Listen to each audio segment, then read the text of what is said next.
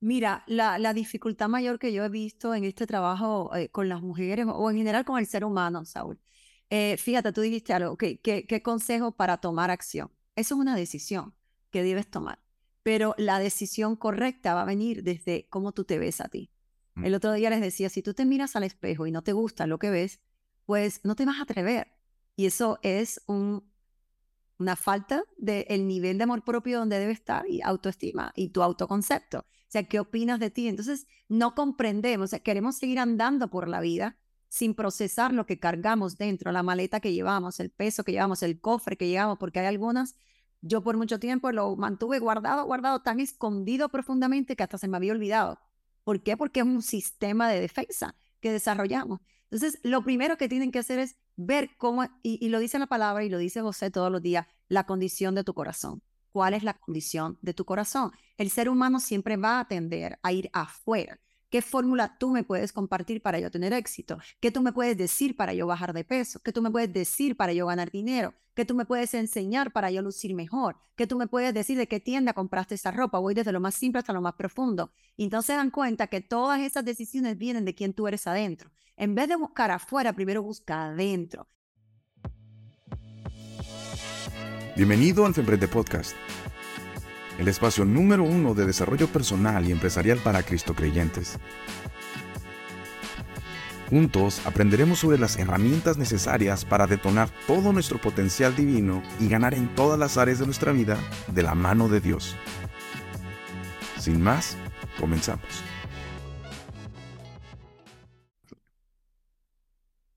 Hola, ¿qué tal a todos? Espero que se encuentren súper bien. Bienvenidos a otro episodio de su podcast Emprende. Estoy nuevamente emocionado y creo que Dios me sigue sorprendiendo con las personas que permite traer acá con nosotros porque son joyas las que, las que trae. Son seres humanos que están haciendo la diferencia, que le están creyendo a Él. Y hoy nos acompaña con nosotros la hermosísima y talentotísima Rachel Díaz. Estoy súper contento. Rachel, ella es una coach de vida, es emprendedora, tiene más de 25 años. Bueno, trabajó más de 25 años como presentadora en la televisión, en programas como Sábado Gigante, una vida de seguro por ahí.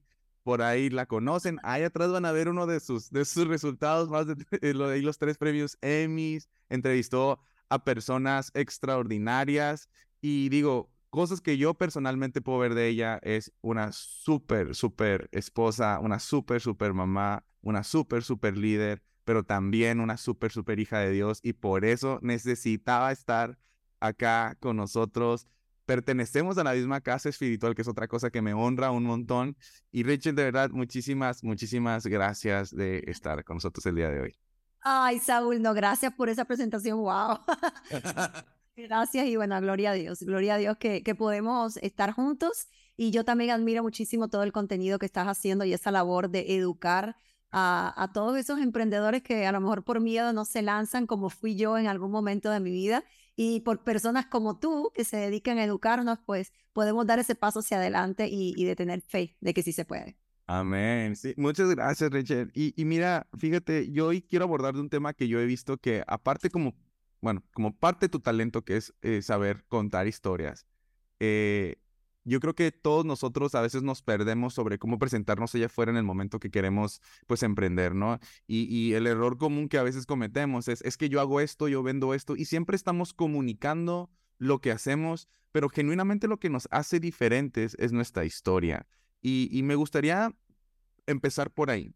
O sea, ¿cómo, ¿cómo empieza? O sea, yo hablé ahorita un poquito de que, digo, a veces se resumen en minutos lo que hace uno en toda una vida, pero sí me encantaría como que nos platicaras, o ¿qué te lleva al punto donde tú estás ahorita? O sea, ¿cuál es la historia detrás de Rachel Díaz que ahorita em, está ayudando a mujeres, liderando, empujando a personas a creerle a Dios a través del emprendimiento y de sus talentos? Ay, mira, Saúl, lo primero que quiero decirte es que lo que está pasando jamás yo me lo imaginé. Mm. Es la realidad pero Dios siempre tiene el mejor plan para nosotros y desde que nacemos, desde que venimos a este mundo, pues ya tenemos como eh, ya depositado dentro de nosotros para qué y esas herramientas necesarias, habilidades, dones para cumplir el propósito de Dios en nuestras vidas. Obvio, yo ni me lo sabía, yo soy cubana, eh, era una simple chica con una hermosa familia, con muy lindos valores, que a los seis años su papá se mudó a los Estados Unidos. Entonces ahí eso marcó mi vida, sobre todo mi vida de pareja mi vida de crecimiento como mujer, como adulta, ya cuando crecí, pues buscaba un papá en vez de una pareja para llevarte y resumirte a simples rasgos. Pero era una chica bailaba flamenco. Desde los siete años me dediqué a la danza. Ama, es mi pasión, es mi gran pasión, la danza. Y me especialicé en el flamenco. Me gradué en licenciatura en danza. Me especialicé específicamente en esa rama. Viajé por muchas partes del mundo muy joven. Empecé a trabajar a los 14 años. A pesar de que en Cuba tenía la edad de, trabajar, era a los 16, a mí me aceptaron a los 14 porque formaba parte de una compañía profesional y decidieron pues darme la oportunidad. Y empecé a viajar a todas partes del mundo y ahí fue donde abrí mis ojos a que el país donde vivía, esta isla bajo una dictadura, pues había un mundo afuera el cual nosotros no conocíamos. Y recuerdo que mi primer viaje llegué a la casa y le dije, mamá, mamá, allá afuera hay unos mercados grandísimos porque en nuestro país eran bodeguitas chiquiticas con un pan para todo el mundo, unas libras para el arroz, era todo distinto. Entonces fue como, wow, desperté una realidad que no conocíamos. Teníamos dos canales de televisión y era solo nacionales. No teníamos un solo periódico y era de nuestro país. Internacionalmente nunca nos permitió la dictadura abrir los ojos, oye, para que no supiéramos lo que nos estábamos perdiendo. Y te cuento todo esto para que se sepa que venía de escasez, obviamente. En el año 94, ya cuando yo tenía 21 años, pues decidimos salir de Cuba. Gracias a las familiares que teníamos aquí. Yo tenía a mi padre, mi mamá, su mamá, tenía tíos, primos, todo. Y llego a Estados Unidos, donde nunca pensé, jamás por mi cabeza pasó la televisión. Nunca. Trabajé en todo como inmigrante. Yo decía que yo era buena en computadora. Estaba tan lejos de la realidad porque yo soy malísima para la tecnología. Es decir, era, he tenido que aprender y, y bueno, he superado muchas dificultades, pero empiezo a trabajar en lo que trabajamos todos. Tengo que aprender inglés, empiezo a limpiar casas, empiezo a trabajar en factoría, todo lo que venía. Sin embargo, le digo a mami, mira, voy a trabajar en lo que yo sé, que es bailar flamenco. Y empiezo a buscar restaurantes españoles, que era lo que le podía traer tener un espectáculo de flamenco. Busqué dos guitarristas, me monté un espectáculo en pocas palabras. Y fíjate que de ahí, por eso es que te digo lo que Dios deposita. Yo por mucho tiempo dije, yo no soy emprendedora, he tenido que aprender y cuando un día Dios me mostró hacia atrás, me dijo, tú siempre has sido emprendedora, porque tú siempre has buscado soluciones y servir a otros. Desde cualquier perspectiva, pero sí ya tú lo tenías, pero era yo la que no lo veía o la que no lo aceptaba desde mi inseguridad y desde mi poco amor propio que lo sufrí y por muchos años debido a las experiencias vividas. Y en uno de esos restaurantes llegó una productora de Sábado Gigante y me propuso ir a una audición. Yo no tenía carro, ni sabía lo que era Sábado Gigante uno de los programas más antiguos, pero como no se veía en Cuba. Y yo le dije, ok, yo voy porque así me puedo comprar mi carro. Al final hice la audición y así empecé en la televisión. Después me gradué de periodismo. En el año, 25 años después, no me, no me renuevan el contrato y todo para hacerte una, una experiencia, eh, una, la historia un poco más corta. Uh, ya empezaba, yo, yo no conocía a Cristo hasta hace nueve años. Mm. Mi relación con Cristo es bastante reciente profunda, intensa, pero bastante reciente. Y ya Dios empezaba a depositar en mí lo que significaba la palabra propósito, para que Él me había llamado, porque Él había permitido las cosas que ocurrieron en mi vida. Y cuando empiezo esa relación con Dios, en la iglesia que yo estaba antes, que no era la roca, se llamaba Casa de Alabanza, una casa, una casa espiritual también muy sana, y le agradeceré toda la vida porque cuidó mucho nuestro corazón de mí y de mi esposo, cuando eso todavía no estaba con mi esposo, pues nos cuentan y nos piden que contemos el testimonio. Hasta ese día yo me avergonzaba de mi testimonio. Es decir, no entendía el poder de una historia y, por eso es que lo menciono. Wow. Yo me avergonzaba de mis dos divorcios.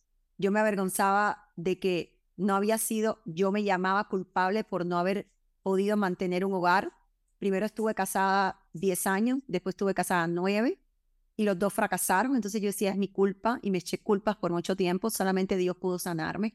Entonces hasta ese momento donde el pastor nos propone, porque tú y tu esposo ya estábamos casados, no cuentan su historia, mi esposa viene de adicciones, no cuentan su testimonio, yo me aterroricé cómo, pero entendía que era un llamado de Dios y ya lo comprendía. So, nos atrevimos y cuando vi el impacto que tuvo, hicimos dos reuniones, cada una con 500 personas, porque ya no cabía más nadie y toda la gente que se nos acercaron llorando, hombres, mujeres, diciéndonos cómo nos identificamos, oh, wow, me hiciste reflexionar en, la importancia del perdón. Ahí comprendí exactamente eso, cómo tenemos que dejar en mínimo lo que podamos sentir nosotros, sea vergüenza, sea rencor, lo que sea, por poner en primer lugar el impacto que puede tener en la vida de otros. Obvio después de una sanación, porque si no lo sanas no lo vas a ver. A partir de ahí ya empecé a entender lo que era propósito y me empezó a incomodar la situación de la televisión. Ya Dios me confrontaba, cosas que yo tenía, aunque respetaron siempre mucho eh, mi relación con Dios, pero habían cosas que ya yo no me sentía cómoda. Dios empezó a hacer crecer mi espíritu, algo que nunca yo había trabajado antes. Hasta que cuando no me renueva, ya Dios me había mostrado que me iba a sacar de la televisión en febrero, y esto fue en agosto, y no me renovaron el contrato. Y yo estuve feliz, todo el mundo triste y yo feliz. Yo decía, esto era lo que yo quería, porque ya yo quería dedicarle más tiempo a Dios, el poder ser libre, para cuando a mí me llamaran a conferencia, hablar en una casa, poder ser libre, para decir, sí voy, no tengo que pedirle permiso a nadie. Entonces, en rasgos amplios, esa es un poco mi, mi historia por el paso de la televisión y, y mi historia de fe. Uf. Digo, a mí me sorprende porque una de las cosas que, que uno a veces, digo, y ayer lo platicaba en el, el en, bueno, ayer se grabó también el podcast de, de, la, de, de esta semana, y hablaba con Don Edgar, también va a la roca y, es, es, es, es, un barber. Lo amo, me encanta. Y, y una de las cosas que hablaba con él es, o sea, muchas veces nosotros queremos el brillo de alguien, ¿no? Porque lo vemos allá brillar, pero yo le decía, yo una de las cosas que Dios a mí me ha revelado es, pues tú no estás, no, no sabes si estás dispuesto a pasar por el fuego que generó ese brillo, ¿no? Y, y, y, y, y a veces es, es bien importante porque nunca, o sea, queremos brillar, pero nunca queremos contar el fuego por el que pasamos para entrar en ese brillo, ¿no? Y, y, y, porque todos estamos pasando en algún tipo de fueguito en nuestra vida, pero no, cuando tú conoces a Dios, entiendes que lo que el enemigo está usando para reprimirte, Dios siempre lo va a usar para potenciarte, ¿no? Gracias. y, y, yo creo que ahí va eh, el poder de una historia, porque les decía, o sea, hay muchas personas que pueden ofrecer lo mismo que tú ofreces, vender lo mismo que tú ofreces. Y yo trabajando tanto tiempo con médicos, porque me decían, Saúl, este, es que ya están abaratando precios, es que están haciendo esto y el otro. Y yo le decía, a ver, pues hay muchos, muchos que pueden hacer exactamente lo mismo que tú, pero no hay nadie como tú. ¿Por qué estudiaste tu medicina? O sea, ¿cuál es tu perspectiva de, de, la salud en esa área? Eh, por cómo, cómo, cómo, ¿Qué significa para ti resolver ese problema? Y, me, y, al inicio no les quedaba tan claro, pero decía, es que siempre que yo me siento, por ejemplo, con un paciente, les cuento mi historia, conecto con ellos, y les decía, exacto, tú tienes que aprender a hacer eso que haces en intimidad ahí, hasta que agendan y ahí están en consulta contigo, a llevarlo antes, porque es lo que va a generar afinidad con la gente. Pero a veces somos tan inseguros y con ellos lo veía muchísimo. Eran gente que había trabajado media vida para aprender a resolver una enfermedad o algunas enfermedades que cuando les decías, oye, lo que importa es que te comuniques quién tú eres, no lo que tú haces, decías, a ver, es que mi seguridad está en lo que sé hacer, no en quién soy. Yo, a mí me maravillaba decir, wow, o sea, qué poderoso que toda tu identidad la depositas en una habilidad, en un conocimiento, pero Dios te manda a que comuniques tu historia. La Biblia son historias. Eh, o sea, haces empatía con un David, haces empatía con un Abraham, haces empatía con un José por su historia. Correcto. Y, y quiero que nos compartas un poquito más de eso. O sea, si yo tengo, o sea, ¿cómo, cómo, cómo logras primero tú empezar a, en este proceso tanto de, de que Dios te, te, te, empieza a guiar a, usar tu historia como la punta de lanza de, esta nueva temporada en tu vida? O sea, ¿cómo, cómo has, has entrado en un proceso o cómo, cómo, cómo, cómo es ese proceso para ti para ir desarrollando o comunicando tu historia? Mira, em, Dios siempre me ha, no sé, eh, eh, es algo que yo trabajo mm, o es mi fórmula, digamos, aquello acudo siempre a la verdad. Yo siempre digo que una verdad gana más que cualquier cosa. Si yo estoy confundida en mi vida o estoy pasando por un proceso, yo siempre cuento, estoy confundida y estoy pasando por un proceso. es la realidad. ¿Sabes? Nunca, eh, por muchos años aparenté, mientras estaba en la televisión y, eh, y tú hablabas del brillo y, y nadie ve lo que somos procesados. Me he encontrado con muchas mujeres que anhelaban ser como yo, y hoy en día yo les digo que esa Rachel que tú anhelabas en ese momento, pues era la Rachel más amargada, la Rachel que más dolor traía adentro y que solo aparentaba y se ponía caretas para complacer a algo externo porque nunca fui capaz de ir a mi interior y de ver todas las heridas que traía, todo el rencor que estaba cargando y cómo yo no había permitido realmente ser procesada y ser transformada, en este caso por Dios, y cuando él empieza a mostrarme, Dios fue súper, súper amoroso conmigo y lo sigue siendo. Lo es con todos. Pero él a mí yo siento que me trató con pinzas porque yo de verdad, Saúl, estaba tan lastimada. Yo viví infidelidades, infidelidades fuertes y eso marcó mi valor propio. Entonces, si vamos a, a mi niñez, tuve terapia, yo caí en depresión por un año y fui medicada y, y tratada. Entonces, durante ese año yo entendí que aunque mi papá se fue de Cuba buscando una mejor vida y nosotros en conocimiento de que estaba buscando una mejor vida para nosotros, a los siete años yo como niña lo interpreté como un abandono. Entonces mi acercamiento a mis parejas era reconquistando a un padre, no encontrando el amor verdadero. Y eso es algo, mm, la verdad a mí me parece, me vuela los sesos cada vez que lo pienso. Digo, ¿cómo yo a esa edad pude interpretar eso así? Y eso marcó mi crecimiento y la manera en la que yo me relacionaba con los demás. Entonces, eso fue trayendo heridas, problemas, cicatrices, y yo las seguía arrastrando, cargando, pero sin sanar. Dios es el primero que me pone de frente y me dice, no puedo hacer nada contigo hasta que todo esto no sea procesado. A mí Dios me mandó a mí a ir a pedirle perdón a mi padre y a mis dos ex esposos. No ellos a mí, yo a ellos. No por ellos, sino para liberarme a mí.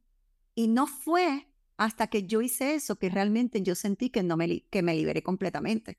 No solo eso, me une con mi esposo, que es un hombre que vive adicciones. Y si tú te pones a pensar desde cómo Dios unió a dos quebrantados, o mm. sea, a dos que traían demasiadas heridas. Él entendía que, bueno, que él iba a orar en mí, que iba a orar en, mi esposo, que sigue orando y que eso iba a resultar en dos personas que le iban a servir a él. Solo Dios lo sabe. ¿Qué pasa si yo no hubiese creído en Dios? ¿Qué pasa? No me hubiese casado. Por muchos años me negué al amor. Yo decía que el amor no era para mí, que ya había sufrido suficiente y que yo era una mujer exitosa, que para qué yo quería más. Y me culpaba por aspirar a más me culpaba, Rachel, tienes un buen trabajo, ganas bien, estás en la televisión, tus hijos están saludables, tienes una familia unida, ¿qué más tú quieres? ¿Sabes? Cálmate, no todo lo puedes tener. Y yo me lo repetía over and over y una vez más, sin entender que eso era el enemigo, que definitivamente me estaba alejando de alcanzar yo lo que Dios tenía para mí. No fue hasta que yo entiendo y empiezo a conocer y a distinguir en mi aumento de búsqueda de Dios quién es el enemigo y qué es lo que he estado utilizando por más de 40 años en mi vida y me había estado alejando. Entonces, muchas veces yo les digo eso a la gente, le ustedes no sabían que esa Rachel que ustedes muchos querían ser era la Rachel más quebrada, más dañada, más fracturada y que sin embargo muchos pensaban lo contrario. Entonces, nunca eso es lo que se ve, es como las redes. Por eso, cuando empieza todo este mundo de las redes, de los emprendimientos, yo no me permito aparentar algo que no soy. Primera porque Dios me llama, no me llama eso. Y para mí honrar a Dios es mi meta diaria en cada segundo y en cada momento. Dios es tan importante para mí que yo no quiero hacer nada en el mundo que no sea para agradarlo a Él. Ah, tenga que hacer lo que tenga que hacer. A mí no me importa, ¿sabes? No, no importa. Yo hago lo que Él me pide en el momento que Él me pida y eso es una de las cosas que más agradezco al Él haberme sacado de la televisión. Él no lo hizo hasta el momento que era el correcto, el tiempo de él, no el mío. Yo mis últimos tres años, Saúl, de, de contrato, yo estuve llorando todos los días. Donde yo iba para el trabajo a las 3 y 45, por el show nuestro era en vivo y empezaba a las 7.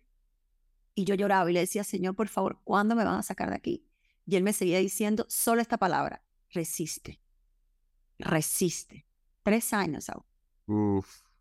Tres años. O sea, resiste. Y si no llegas por la fe y la confianza que yo sé que era lo que me tocaba, y no solo resiste, resiste con buena cara, resiste feliz, resiste sabiendo que te estoy moldeando y te estoy preparando para lo que voy a hacer después. Entonces, como uno no sabe lo que va a hacer después Dios, y esto es lo bello, lo bello que Dios nunca te dice, Dios te muestra la promesa, y tú dices, wow, la promesa de Dios, pero no nos muestra el proceso ni el camino, ni los pasos que tienes que dar. Entonces ahí es donde viene nuestra cercanía con Dios para entender que es parte de y, que nos toca vivirlo. Entonces, tuve que vivir todo eso y no solo lo que se veía era, era lo correcto. Hoy sí puedo decirte que por el trabajo que Dios ha hecho y sigue haciendo en su obra, lo que tú ves ahí es lo que somos, mi esposo y yo así somos. Cuando estamos, decimos lo que es, decimos lo que pensamos, siempre para agradar a Dios, obviamente, pero la verdad. Y yo creo que mucha gente y más en las redes trata de poner una cara que no es la que ellos son y por miedos y, por todo. Veía el otro día el post de Alejandro Sanz y me decía, wow, ¿quién se iba a imaginar? ¿ves? Detrás de un Alejandro Sanz que había, que hay esta, esta dolencia, este dolor, este, este problemática, e, este padecer. Y cómo no, si es un ser humano igual que todos nosotros. Claro que sí. Ah. Yo le escribí de hecho y le puse a ti lo que te falta es Dios. Le puse mensaje directo. Pero sí, es así. Y, y, fíjate que es bien importante eso que dices, porque una vez, o sea, volvemos a esta parte, lo que nos más nos conecta es nuestra vulnerabilidad, pues. O sea, nuestra habilidad no nos conecta, nos conecta nuestra vulnerabilidad. Y yo lo he visto, por ejemplo, en, La Roca, tenemos estos famosos encuentros, ¿no? Ah, y, y, para mí me cambió la vida. Yo crecí en, en, en, cuna cristiana, pero cuando yo viví un encuentro dentro de la iglesia, pues sí, fue otra cosa, ¿no? O sea, es, es, algo que, ya sabes, el típico que no te lo puedo contar, lo tienes que vivir y dices, ay, sí, pero genuinamente sé cuando lo vives. Y una de las cosas que yo vi ahí es que se me hacía bien importante cómo llega la gente, como cada quien así como bicho raro, y ya después cuando salen, salen todos tan unidos, pero no salen unidos porque, porque, porque viste lo mejor de otros, ¿no? Es porque viste lo peor de otros y, y, y, se, y, y, viviste lo, o sea, y otros vieron lo peor de ti y aún así todos estuvieron cubiertos bajo un amor, una gracia, una restauración que viene de parte de Dios. Y eso te une a la gente. Y yo creo que dentro de, de o que la gente tiene que entender que tus altibajos, tu historia, tus porqués, es, es, es eso. O sea, la gente va a conectar con, con, con tu genuinidad, o sea, con, con, con tu originalidad, con, con tu espontaneidad, con tus cicatrices, con tus virtudes. Y quererlas a veces guardar es, es, es, yo creo que minimizar todo tu potencial, ¿no? Y, y yo creo que, digo, ahorita tienes como súper en claro a quién quieres ayudar porque conoces el dolor de estas personas, conoces lo que está pasando en sus mentes, pero no te conecta el, hey, yo te puedo ayudar, te conecta oye, esta soy yo, ¿no? Sí. Es, es que, mira, yo siempre le digo a las mujeres con las que yo trabajo, todo el mundo quiere el propósito, pero no quieren el dolor para llegar al propósito. Proceso. Y, y eso es parte de la vida. O sea, aunque tú no estés en el camino de Dios, vas a vivir proceso. Entonces, ¿no es mejor vivirlo con Dios? Yo prefiero vivirlo con Dios, ¿sabes? Ya, porque he vivido los dos, sí y con. Eh, porque los procesos están ahí, es parte de la vida y, y, Dios no te va a dejar a un lado solo porque tú no quieras vivir los procesos, lo vas a tener que vivir anyway, porque tienes propósito y está marcado. Entonces, siempre, siempre, aunque suene como un poco loco, yo te digo la verdad, yo siempre le digo al Señor, como yo sé que tengo que vivir procesos para ser probada para el próximo nivel, yo siempre le digo, vengan los procesos, aunque sabemos cómo son, pero venga, porque siempre que estamos en un proceso difícil es porque la bendición que viene después es mucho mayor. Entonces tú tienes que estar dispuesto a caminar en ese fuego si no estás dispuesto a caminar en ese fuego y quieres que te levante una, tú sabes, una alfombra de esta voladora, pues entonces igual lo vas a tener que pasar. O sea, no te demores, o sea, entiende lo que es necesario y dale. Entonces ya es como, Señor, acompáñame en este proceso. Yo recientemente he estado en un proceso de búsqueda porque lo he tenido. Soy una emprendedora muy joven, muy novata, me llamo igual, porque he estado aprendiendo, tengo muchas ganas de aprender, pero yo no quiero emprender por emprender. Yo siempre, siempre me he quedado con que no es lo mismo un negocio sin propósito, un negocio con propósito. Entonces yo prefiero primero establecer mi propósito y por consecuencia el negocio va a estar. Mm. Para mí yo no veo el dinero como lo esencial en mi vida, es como una consecuencia de yo ser fiel, íntegra, leal a lo que Dios quiere darme y el trabajo que Dios me ha encomendado en este mundo siempre ante algo que me va a dar dinero y servirle a Dios, yo siempre voy a elegir servirle a Dios. Porque mm. yo sé que si yo le dejo todo, Dios se va a ocupar de lo que a mí, de lo que yo necesito. Ahora, me costó llegar hasta ahí y yo no entendí eso desde mi primer inicio de relacionarme con Dios. Eh, entonces las personas tienen que entender y muchas veces me preguntan, bueno, ¿cómo me relaciono con Dios? Bueno, como se desarrolla cualquier relación pasando tiempo con Él y la gente cree que pasar tiempo con él es leerse la Biblia entera, conocerse no sé cuántos versículos y no hay nadie, o sea, Dios a mí me ha mostrado la simpleza de su amor. Él ni siquiera pretende que yo me sepa la Biblia entera. Él simplemente espera que yo me comunique con Él, que yo esté con Él, que yo pase tiempo con Él, que yo conozca su voz, que yo obedezca lo que Él me muestra y que de verdad haya una búsqueda de Él. Yo no resuelvo nada con leer siete versículos si no me pregunté qué me dijo Dios en este versículo, qué quiso, qué quiere hablarle a mi vida. Si la gente se conecta con la palabra de Dios desde una religión, desde lo que hemos visto afuera, que la gente habla que es ser cristiana. O sea, a mí de hecho no soporto decir soy cristiana. Yo no diga eso nunca. Yo siempre, ni siquiera me gusta usar términos. Ay, yo tengo una relación con Dios, yo amo a Dios. Es lo único que te puedo decir.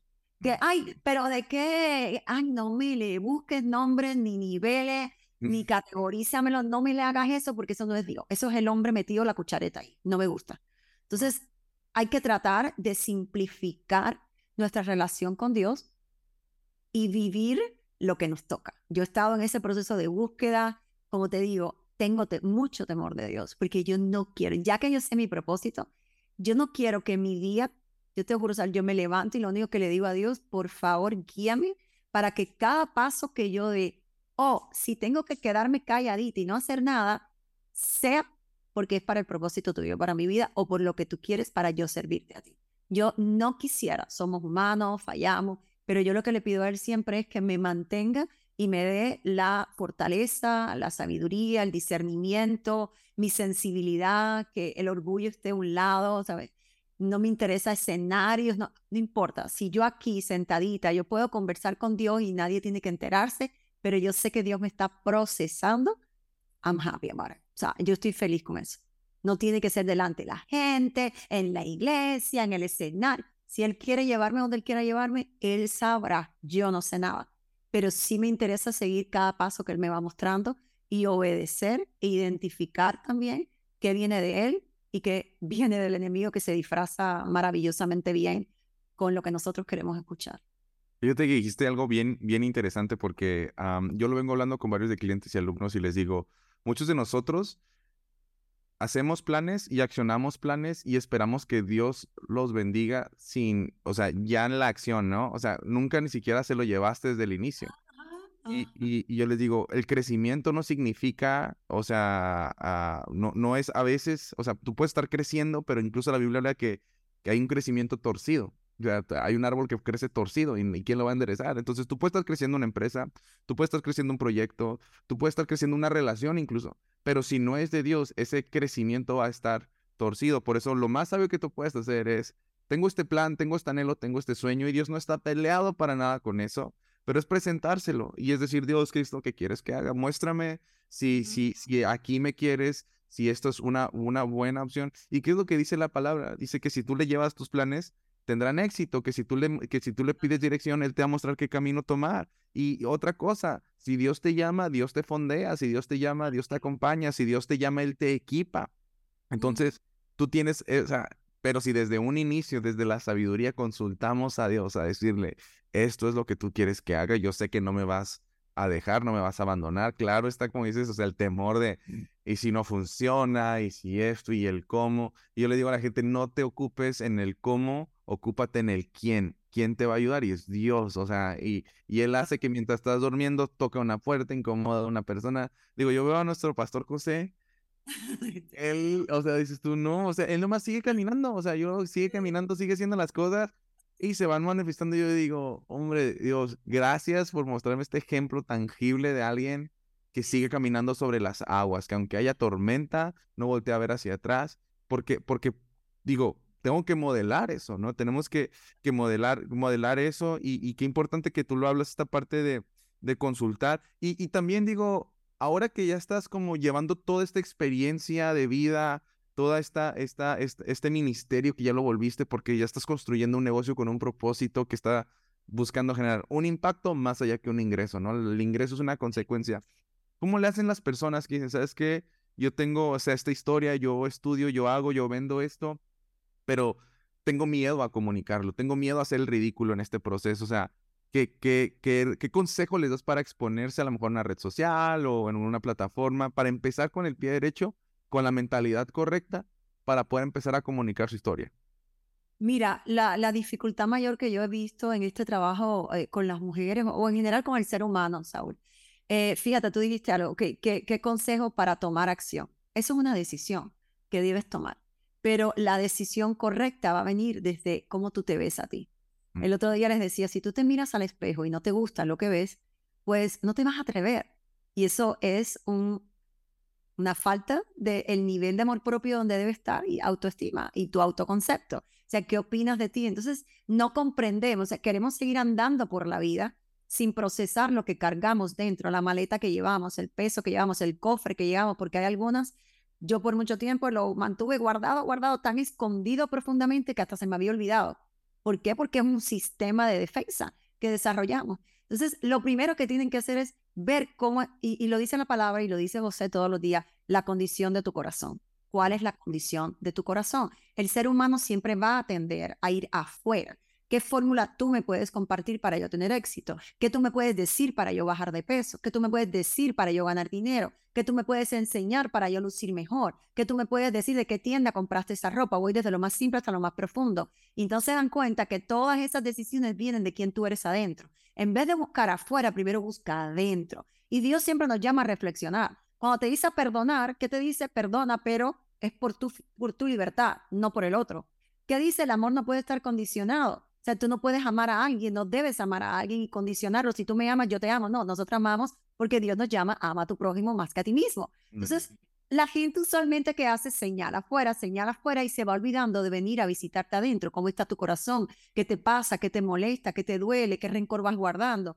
Entonces, no van a poder tomar, por más que yo le diga, y te lo digo porque llevo desde septiembre del año pasado con mujeres todos los lunes, clases de fe los miércoles, eh, actividades, grupo de Facebook, y yo las veo, las palpo, que hasta que no se deciden a ir adentro y decir y mirar de frente, realmente no me he perdonado a mí misma, a lo mejor. O realmente no he trabajado en que sufrí abuso de niña, que no he trabajado violencia doméstica que viví en mi matrimonio, que no he trabajado que abandoné a mis hijos, que no he trabajado que le fui infiel a mi esposa. Mm. Si nada de eso es procesado, definitivamente tú no vas a creer que puedes tener un negocio. Tú no vas a creer que puedes tener una relación con Dios, porque vas a creer que Dios te condena por eso. Tú no vas a creer que tú puedes tener buenos amigos en los cuales tú puedes confiar. Siempre vas a creer que te están haciendo daño. No vas ni siquiera a creer que tienes la sensibilidad para escuchar la voz de Dios, porque vas a creer que no te la mereces. Entonces, mi primer, mi primera recomendación es ve adentro de ti, conócete. Mira, te hago una historia. Cuando yo me divorcié por segunda vez, que te dije que caí en depresión, recuerdo, me, parece que lo estoy viendo ahora, en la, consulta que estaba con la doctora, ella me dijo, ok, vamos a conocer a Rachel, dice ella, hablando conmigo, ¿qué música te gusta? Y yo me quedo así pensando, y digo, la verdad no sé qué música me gusta. Yo oía la música que le gustaba a mi esposo, mm. le dije en ese entonces. Y, ok, ¿cómo te gustaría la casa de tus sueños? ¿Cómo es?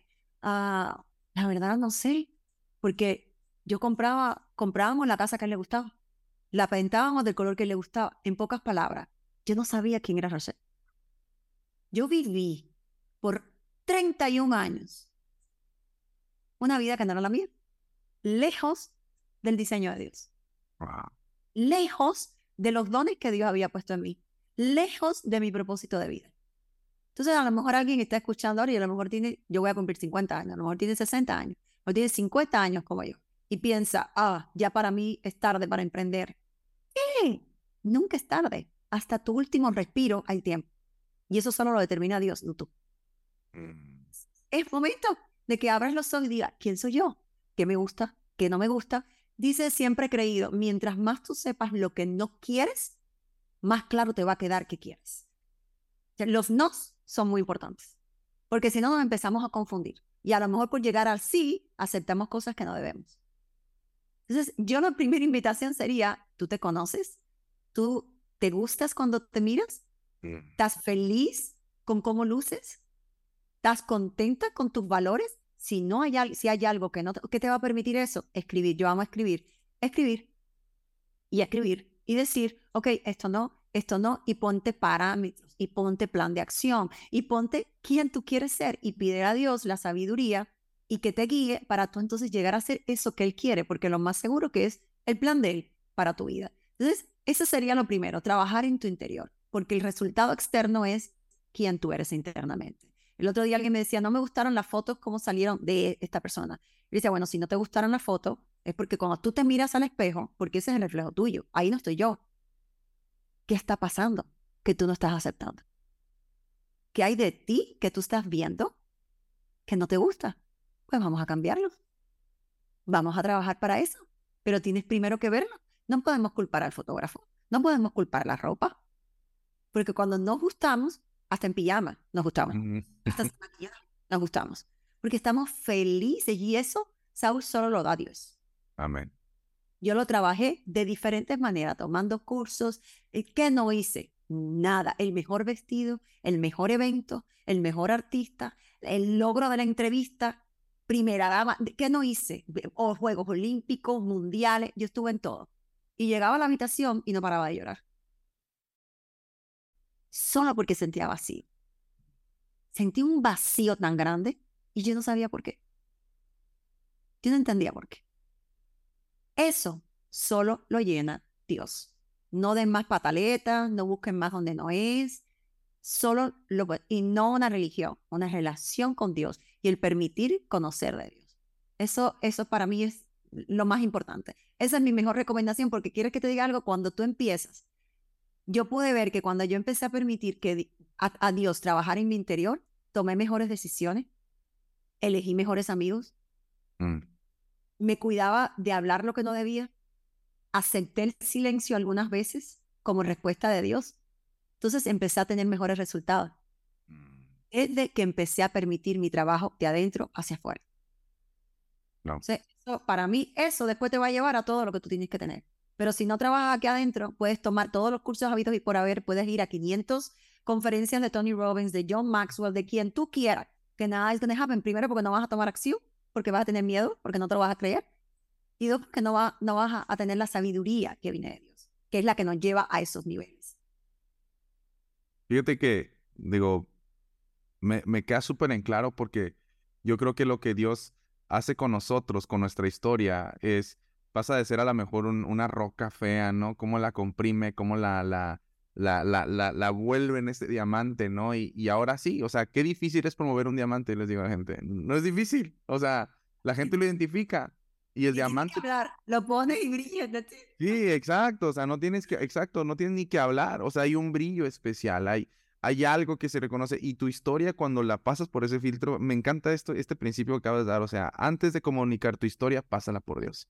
O sea, pásala para que te la refine, para que te la muestre, para que no haya áreas oscuras y para que, y, para que tú la puedas mostrar allá, afuera con la belleza con la que Dios lo ve. Porque tu historia es una historia bella. O sea, yo creo que nadie, los que han leído novelas o, o han visto alguna película, si no hubiese a lo mejor esta, la tragedia, si no hubiese esta, todas estas cosas, no, no conectarías con el personaje en la película. Y es, y es, yo creo que es exactamente lo mismo. Yo creo que si estás buscando dar un mensaje fuerte, pásalo por Dios, porque Él te va a dar el mensaje correcto.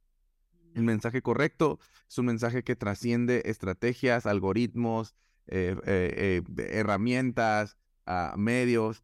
Y, yo creo que también es importante, y, digo, esto ya sale de mi, de mi costal, entender que muchas veces tu mensaje no es para la gente que tú quisieses que fuese, ¿no? O sea, y, y, ayer lo hablaba con Edgar también, dijo, porque a veces decimos, hey, no estoy recibiendo a lo mejor el apoyo eh, o el respaldo de mi pareja, o de mi familia, o de mis amigos, o de mis colegas. Y yo tengo este dicho que he aprendido y lo, lo, comparto mucho y es, la única opinión que importa es la de Dios y la de tus clientes. y les digo, porque son la gente, uno el que te lo dio y otro a quien te lo dio. Y si tú ves el ejemplo de la Biblia, a Jesús sus hermanos se burlaban de él, o sea, eh, que José, o sea, Dios mandó a Abraham que se aislara de su familia, o sea, al final del día, hay gente que a ti te encantaría que, que, te echaran todas las porras del mundo al iniciar o que, o que soñara junto contigo y a veces no va a suceder, pero te tiene que ser suficiente saber que viene de parte de Dios y que te va a poner a servir a un grupo de personas. Y yo a veces, una recomendación que yo le doy a la gente y que yo hice, por ejemplo, yo en esta etapa donde cerré la, la empresa pasada y retomé mi relación con Dios en, en otro nivel, yo me fui a un lugar donde no le importara a nadie más que mi talento. Porque decía yo, ah, ¿sabes qué? Mi Instagram, por ejemplo, pues está gente que me conoce y, qué vergüenza y bueno, todos estos rollos que trae uno, entonces fue que abrí TikTok, ¿no? Entonces dije, aquí nadie me conoce y aquí nomás voy a llegar a dar lo mejor que tengo que dar. Esto, Eso es lo único, lo que sé, lo que sé que Dios me ha llamado a hacer. Y fui constante, ¿no? Un periodo de un mes y de la nada empezó a crecer la cuenta un montón y, y, todas estas cosas. ¿Por qué? Porque la gente estaba llegando por mi talento, ¿no? Y porque realmente no me importaba la opinión de cualquier otra persona, porque era un espacio donde me sentía libre de poder empezar con un borrón y cuenta nueva, ¿no? Y, y, y a veces nosotros tenemos que entender, liberarnos de esas cadenas, porque tu historia es importante, tu talento es importante, pero a lo mejor no lo es ahorita, para la gente que quisieses que lo fuese te tienes que liberar de esa cadena. Yo creo que eso es algo como que bien importante en el momento que estás buscando realmente llevar tu historia allá afuera. A veces no es tu historia para la gente que te encantaría que fuese o no en ese momento, ¿no?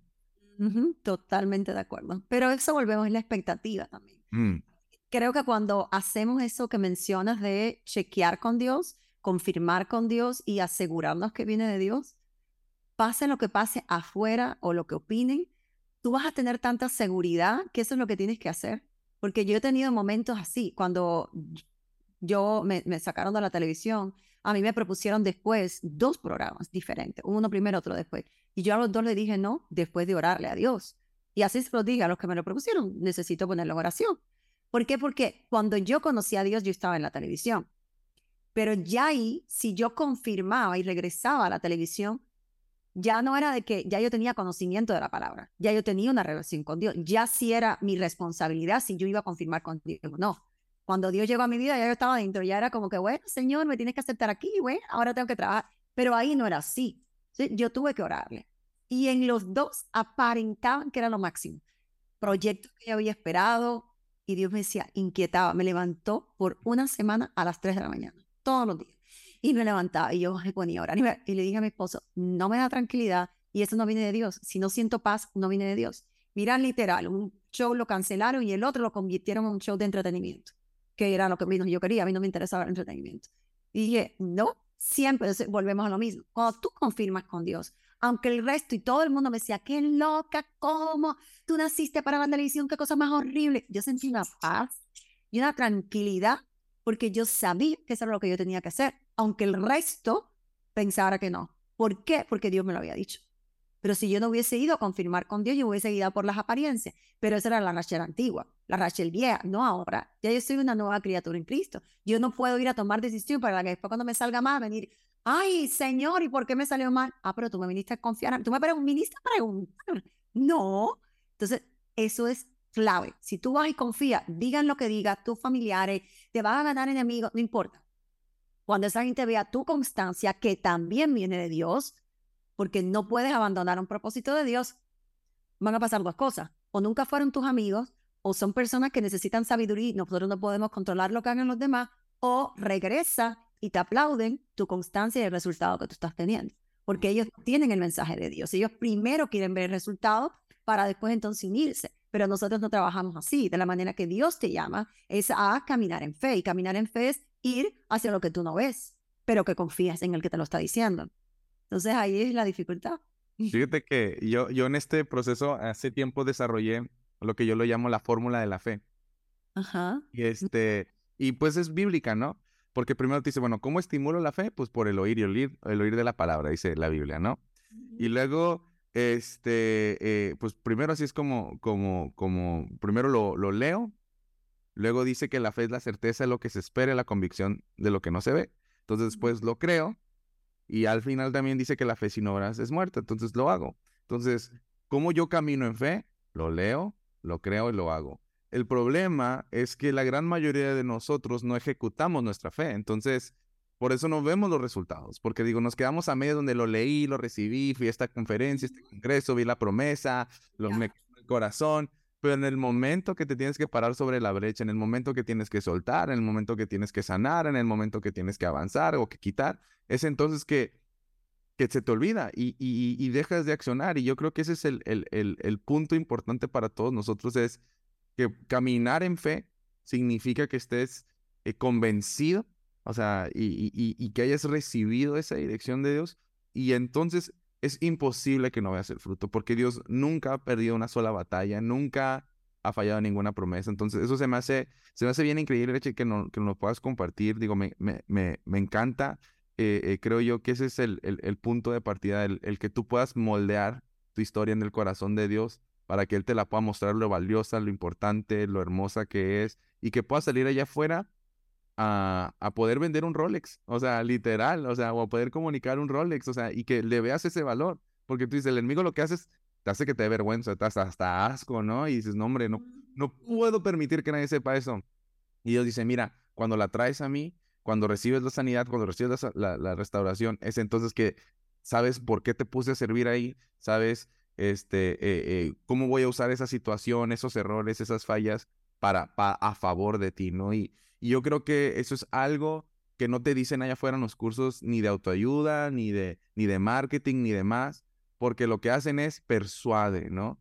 No, o sea, aquí es más como preséntate, preséntate como Dios te ve. Y, y, y, y esa perspectiva del cielo yo creo que es la que más va a abrir puertas.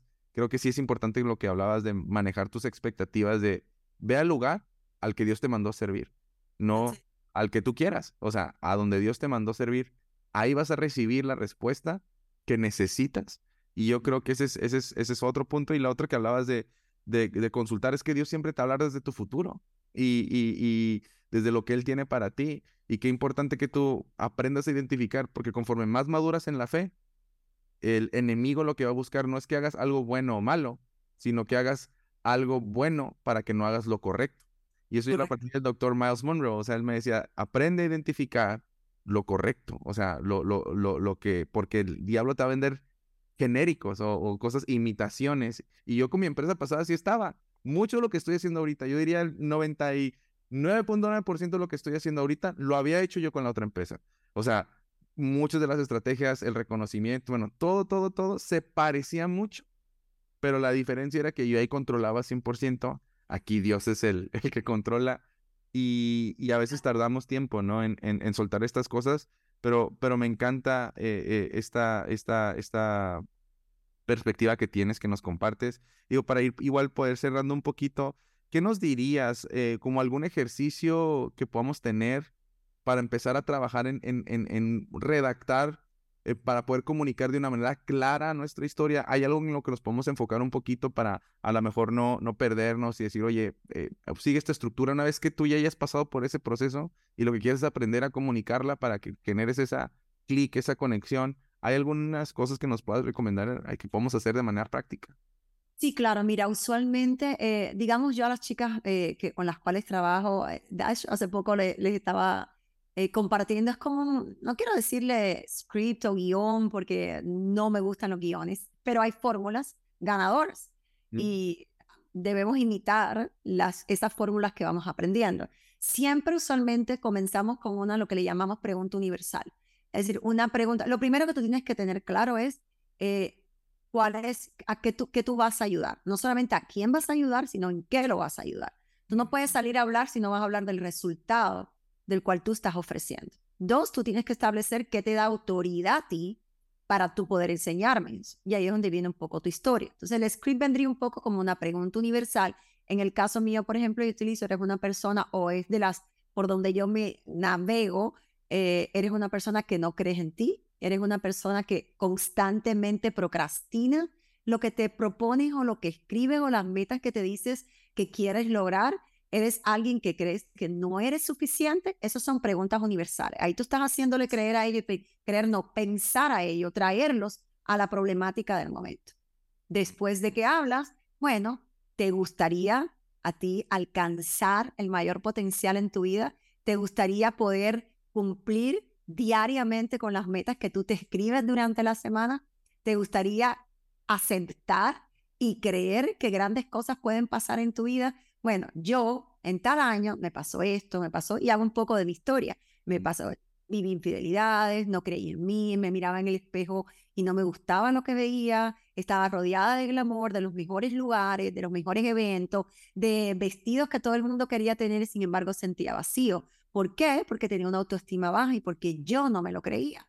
Bueno, yo quiero enseñarte porque recibí terapia, porque he recibido mentoría, entonces estoy dando la credibilidad de que yo puedo ayudarte porque pasé por ahí y además de eso, porque me he preparado para estar lista para ayudarte a ti. Eso es un poquito de la manera que yo trabajo mi historia involucrada con que la gente se identifique.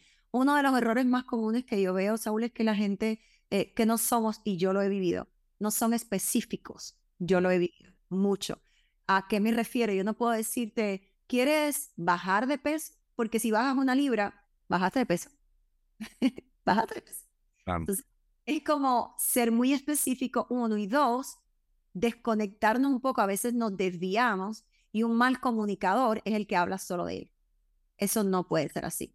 Hay personas que confunden, yo voy a comunicar y empiezan a hacer solo historias de él, cosas que ha hecho, lo que ha logrado, puntos bajos, y nunca, nunca pone el que lo estoy yendo en la situación que ellos están viviendo.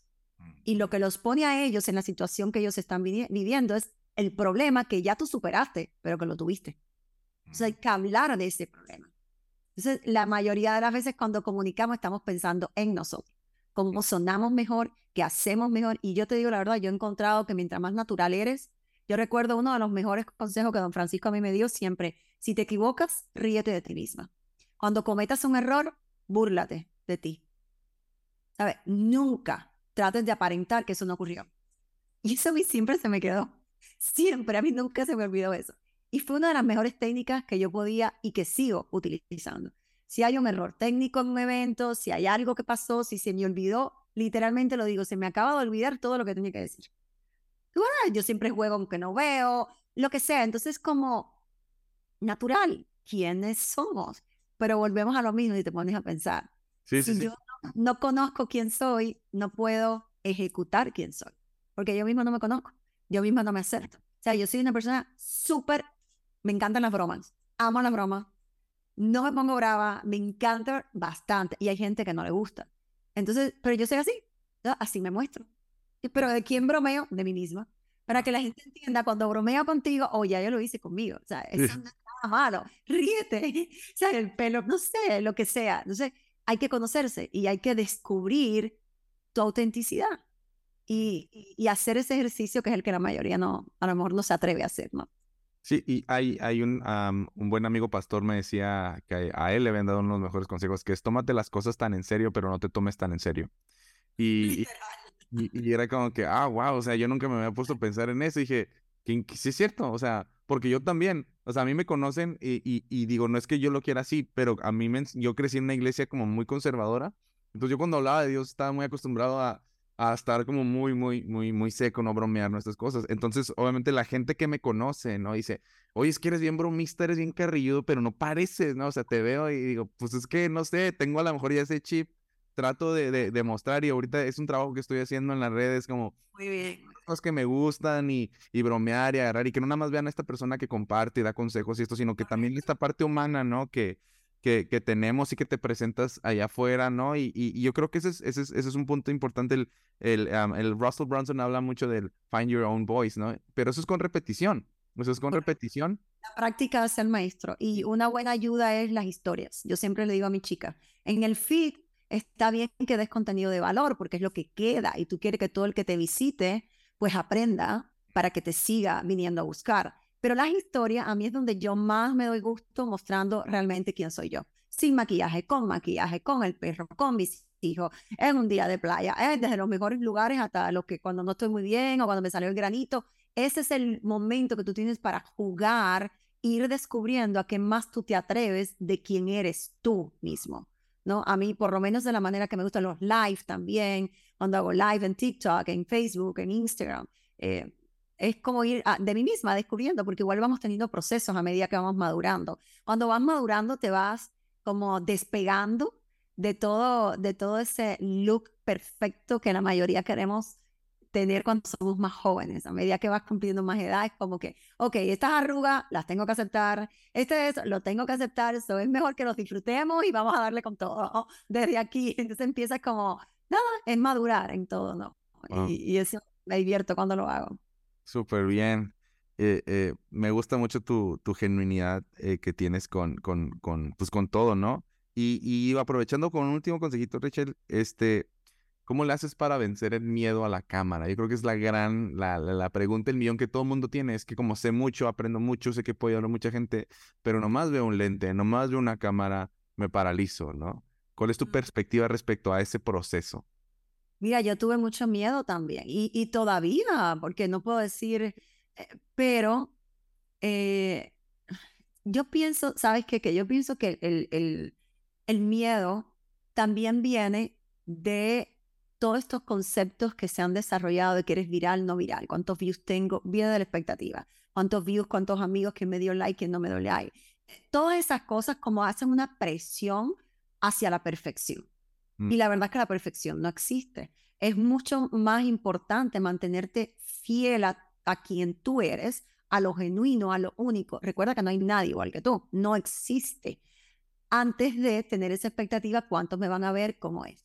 Y eso, la verdad, Saúl, se vence con la práctica. Yo no era la misma cuando empecé, cuando yo empecé en televisión, yo no sabía nada de televisión, no sabía nada de pronter. A medida que lo fui haciendo y ejecutando, mejor me fue. ¿Qué ocurre? Hay algo que hace poco hicimos un ejercicio eh, y en una mentoría que tomé lo decían, y es que siempre para tomar acción o dar ese primer paso queremos que todo esté perfecto, sea la mejor cámara, tenga la mejor luz, yo esté vestida bien, haya hecho, me haya hecho el pelo, y no entendemos que si esperamos lo perfecto, nunca vas a tomar acción. Entonces, si tú, y me pasa constantemente con mis mujeres, no, porque estoy esperando, no, porque quiero saber y dominar bien el tema. No, párate ahora mismo y di, ¿sabes qué? Me toca hablar de este tema, pero no, todavía no tengo toda la información, pero tengo tanta pasión dentro de mí por ayudarte a ti, mujer, a que no vivas el, eh, al abuso, ¿verdad? Físico, porque yo he vivido relaciones, tengo una chica que he vivido relaciones y sabes que voy a empezar desde hoy. Ese eres tú siendo real. Y la gente que va a ser, wow, qué valentía la de esa mujer, porque no sabe lo que está hablando, pero mira, se paró y me lo dijo, déjame escucharla. Mm. That's it.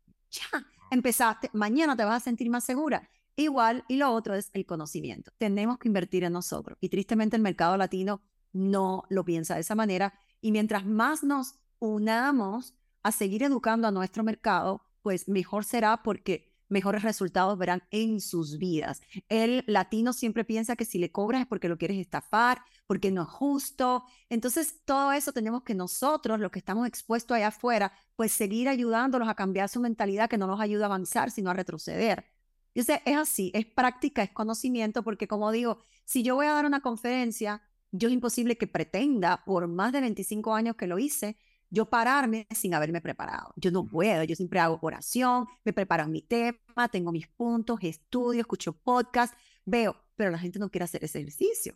La gente quiere ir y pararse, entonces así van dilatando y procrastinando y, y posponiendo, y eso es lo que ocurre, esas son las cosas que pasan. Entonces, yo diría, creer en ti y tomar acción, la práctica y la educación y preparación. Esos tres, porque la información tiene poder y te da seguridad porque tú dices, ¿sabes? De aquí nadie me saca. O sea, yo sé lo que estoy hablando. Para cuando no sabes y no te has educado y no has invertido por conocer más de tu tema y de ver lo que hay allá afuera y tu competencia, quiénes son, qué hablan, qué ofrecen, qué producen, para tú hacer la diferencia, pues por supuesto que te vas a sentir insegura porque sabes que no estás lista.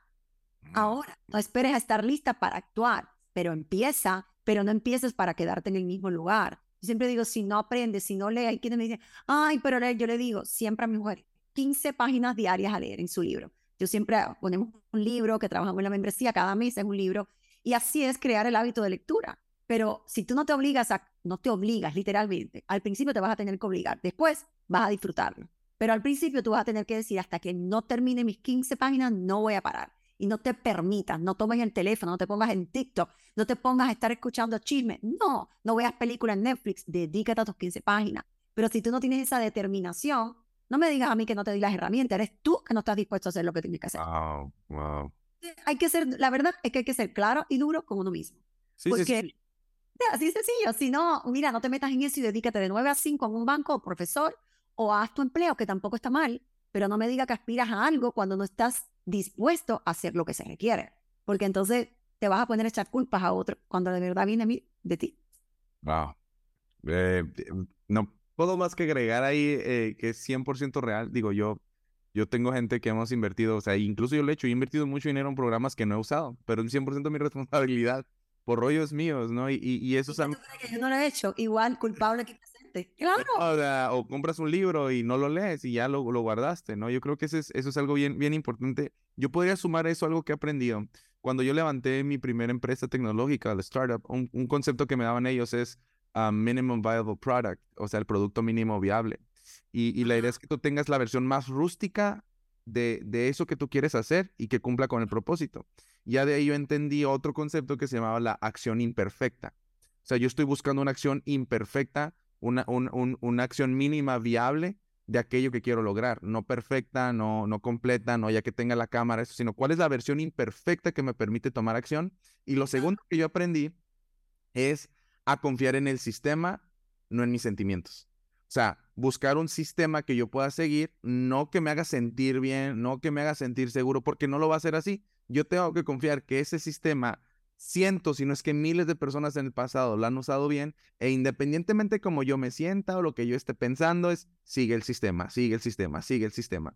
Y eso es lo que te va a permitir llegar a accionar, ¿no? Digo, para toda la gente quiero sumar eso porque sí lo traje mucho y entendí eso, acción imperfecta y eh, seguir un sistema. Y lo he usado con un montón de clientes y con los médicos que eran como súper teóricos y científicos, pues yo no les podía hablar de piensa positivo, esto, yo es, sigue este protocolo, así sacas Así, así haces esta operación, así haces este procedimiento. Es lo mismo, no te sentías seguro, no te sentías seguro cuando empezaste. Ahora, ahora, así como tu maestro te enseñó a hacer esta cirugía, yo te voy a enseñar a hacer este procedimiento. O sea, síguelo, no confíes en tu sentimiento, confía en tu sistema, ¿no? y hay dos libros que quiero recomendar muy buenos. Bueno, uno principalmente, y esto no la gente, mucha gente no lo sabe. Pues todo el mundo habla de, de Piense y ser rico de Napoleon Hill, ¿no?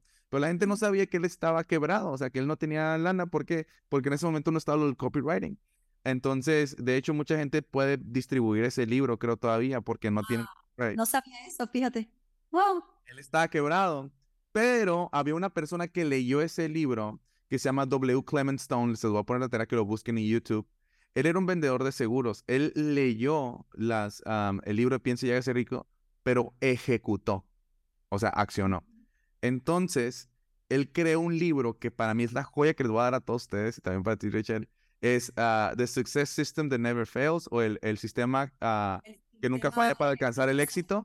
Exacto, está buenísimo porque él, él ya te da un sistema que él usó partiendo de esos conceptos filosóficos de Napoleon Hill y lo contrata después para ser vendedor y lo saca de la pobreza a Napoleon Hill este, eh, eh, y lo pone como, como, pues ahora sí, como un coach para sus vendedores de seguros y él fue, pues, hizo mucho dinero. Pero ese libro te habla de esto que, que, que, que comento al final, que es, tienes que, que tener una motivación para la acción y un sistema comprobado que te va a sacar de la ignorancia a la competencia, ¿no? Entonces, más allá, digo, de, de, la parte increíble que hablamos en este podcast de, de, de tu historia, qué, qué, importante también es tener un, un, un, buen asesor un buen consejero, un buen sistema, o sea, saber rendir cuenta y pagar un precio. Hoy lo hablaba con un cliente corporativo que tengo, le digo, la gente que no paga un precio no se compromete. Entonces, es más por ti que por la gente que te está vendiendo el servicio, ¿no? Entonces, yo creo que eso es bien importante que todos como, como hispanos, como latinos entendamos que el, el, el costo es por ti, el costo es para ti y es a favor de, de, de tu proceso, porque si no, no lo vas a valorar, ¿no? Entonces yo creo que eso es, eso es algo como bien, bien importante. me gustaría decir que nos dieras un consejo ya para finalizar eh, sobre, sobre esta parte de, de, de, sanidad interior, o sea, como una, una perspectiva, digo, a lo mejor hay alguien que sigue batallando con no pudiendo soltar algo, este, algo que sientas tú que fue un consejo que te hayan dado eh, que hayas recibido para empezar un proceso de restauración, a, aceptar más tu historia, a aceptar más tu proceso para poder comunicarlo allá afuera, ¿cuál sería? Uy, mira, te diría realmente dos cosas. Uno, eh, tenemos que tener un corazón dispuesto a eso. Mm. A veces no lo tenemos. A veces queremos aferrarnos a, a, ese, a ese rencor o a ese dejar, no dejar ir, porque es lo que conocemos. Mm. Y hemos vivido demasiados años ahí y creemos que ahí es donde estamos más seguros. Y donde único estamos más seguros es en los brazos de Dios. Es donde único, es el, único lugar donde tú sabes que nunca te van a fallar. Uh, entonces hay que, hay que realmente decir, decidir, no esperando que tu corazón cambie, sino obligando a tu corazón al proceso. Y no hay otra. no hay otra. Tienes que hacerlo. Si tú realmente quieres liberarte tienes que pensar esto. Si no te liberas de lo que te está oprimiendo, no vas a alcanzar el nivel que Dios quiere para ti. Hasta que yo realmente no pasé esos procesos, no empecé a escalar y te puedo decir aceleradamente. Y como yo vi que buscando de Dios realmente crecía, sin importarme las lágrimas, sin importarme el sentirme días desmotivada, sin importarme que había días que no creía en nada de lo que estaba haciendo, solamente siguiendo el sistema que Dios me había mostrado. Si no, o sea, esa es la fórmula, no hay otra. Entonces tú tienes que realmente, realmente estar dispuesta a liberarte. Si no te liberas, no vas a alcanzar el nivel que Dios tiene para ti. Eso es uno. Y dos, tu relación con Dios. Si no te relacionas con Dios, yo quisiera, Saúl, a lo mejor tener otra fórmula. Ahora, en base a mi experiencia, no soy la más conocedora de esto, pero en base a mi experiencia y lo que yo he visto en mi vida, en estos nueve años de mi relación con Dios, Dios a mí me sorprende cada vez más. Las cosas que hace siempre supera mis expectativas. Cómo Él va limpiando la pieza de mi vida de una manera tan hermosa y en el momento en que yo estoy lista, piensa en esto, nunca Dios va a poner tratar algo contigo que Él no sabe que tú estás lista para tratar eso. Mm. Nunca, nunca, nunca. Dios me puso el perdón a mis exes y a mi padre cuando Él sabía que ya yo lo iba a obedecer. Él no me lo puso antes. Y tenía el mismo problema desde el principio, pero Él no me lo puso hasta que no supo que yo estaba lista. Ah. Dios no puso en el corazón de mi esposo confesarme que realmente no había dejado la adicción hasta que él no sabía que yo estaba lista para creerle a él y no mencionar la palabra divorcio. Si no, mi esposo y yo estuviéramos divorciados. Ah. ¿Por qué él no hizo que él lo confesara antes? Porque él sabía que yo no, yo no estaba lista, que yo espiritualmente no estaba lista para aferrarme a su mano. Y fue un año completo que tuvo que esperar después de haberme lo confesado. Sin Dios yo no hubiese podido hacer eso. Yo no era capaz. Y nosotros siempre queremos hacerlo con nuestras fuerzas y no es nuestra fuerza, es la fuerza de Él. E, eso es lo mejor que yo te puedo, puedo decir a alguien porque ha sido mi experiencia y batallas que siempre estuvieron conmigo, como el divorcio, como el recurrir, como el atraer personas que no tenían que ver conmigo por codependencia, por falta de amor propio. Hasta que eso no se trabajó, Dios no pudo restaurarme. Entonces, lo mejor que puedo hacer es decirte, nadie te conoce mejor que tú. ¿Sabes? ¿Quién conoce más los teléfonos Apple que la creadora? Nadie más. O sea, ¿cómo se te rompe un, teléfono Apple y tú vas a ir entonces a, a, ver a otra marca? No, tú vas a Apple. Hey, mira, esto se me rompió. Es lo mismo, compraste unos muebles en IKEA y vas a ir entonces a, El Dorado o a, bueno, son de acá de Miami, no sé. No, no vas a hacerlo. Entonces, ¿a quién vas a ir? A tu diseñador. Al creador, no al producto. Exactamente, entonces tienes que ir a eso. Eso para mí sería como lo, lo esencial y lo que yo, y que todavía lo practico, que todavía lo hago cuando siempre hay que regresar a Él.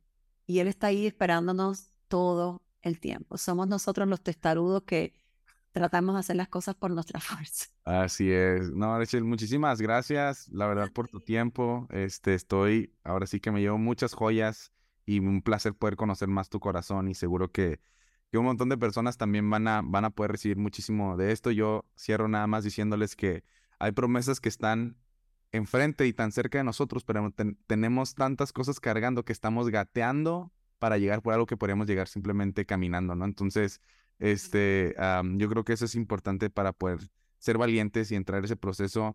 Me gusta cerrar siempre esto con una oración, mi Richel. Este, ¿me permites orar por ti?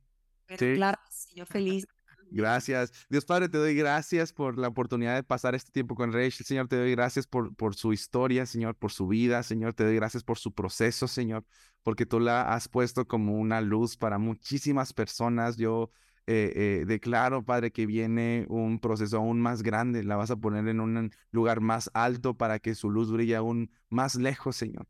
Ella es ese faro, Padre, de talento, es ese faro de amor, de gracia, que puede extender tu palabra, que puede extender tus milagros, que puede extender tus promesas a tantas personas. Te pido que la sigas equipando, te pido que la sigas restaurando, que la sigas elevando, que le sigas dando la claridad que necesita para hacer todo lo que tú lo has diseñado, que sea que ella pueda seguir teniendo un acceso directo a tu corazón, Señor, que pueda tener un acceso directo a tu mente para reconocer los planes preciosos que tú tienes para su vida, Padre.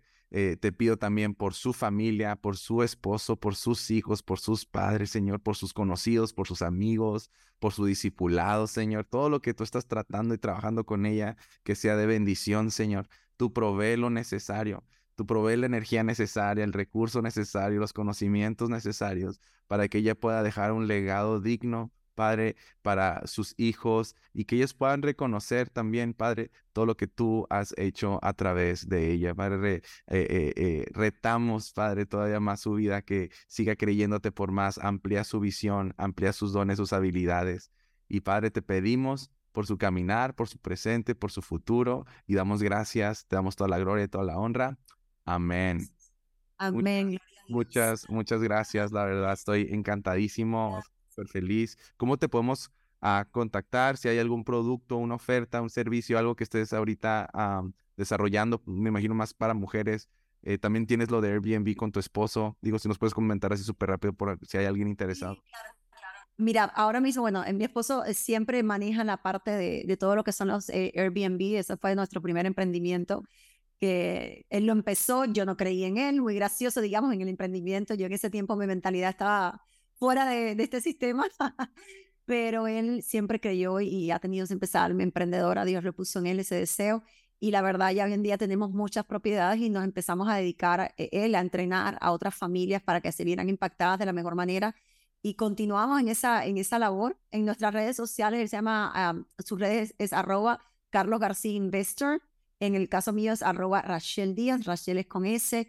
Eh, estoy con la membresía, usualmente siempre estoy eh, lanzando cursos. La membresía es algo, eh, sí, durante todo el año. Eh, es para mujeres, se llama De Menos a Más. Ese, nombre lo puso el Señor en mi corazón. Y la idea es llevar a las mujeres en cada área de su vida de menos a más como Dios mismo lo, lo, quisiera hacer con la vida de cada una de ellas. Y mentorías, coaching, hago también discipulado de palabra, de cursos de la iglesia, de la roca, y lo que necesiten ahí pueden encontrarlo todo. También tengo una línea de accesorios, una página web donde tenemos accesorios, casi, todo, casi todos no, todos de ellos tienen un mensaje de Dios. Eh, está amor entre tres, eh, camina en amor, o sea, cada uno de los accesorios no son cualquiera, sino tiene un mensaje de motivación para que cada vez que se lo pongan, pues ellas tengan y recuerden lo que Dios quiere decirles a través de esa pieza. Y es en mi página web, racheldiaz.com, y ahí pueden encontrar lo que sea. Así que así lo tenemos. Amigos, pues muchísimas gracias por acompañarnos, Rachel. Muchísimas gracias por la oportunidad nuevamente. Esperamos tenerte en el futuro otra vez para seguir conversando estos temas. Este, chicos, pues nos vemos. Eh, voy a quedar unos minutitos más con Rachel, como siempre.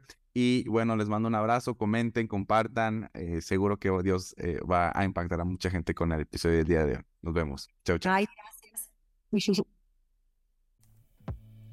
Muchísimas gracias por acompañarnos en el episodio del día de hoy.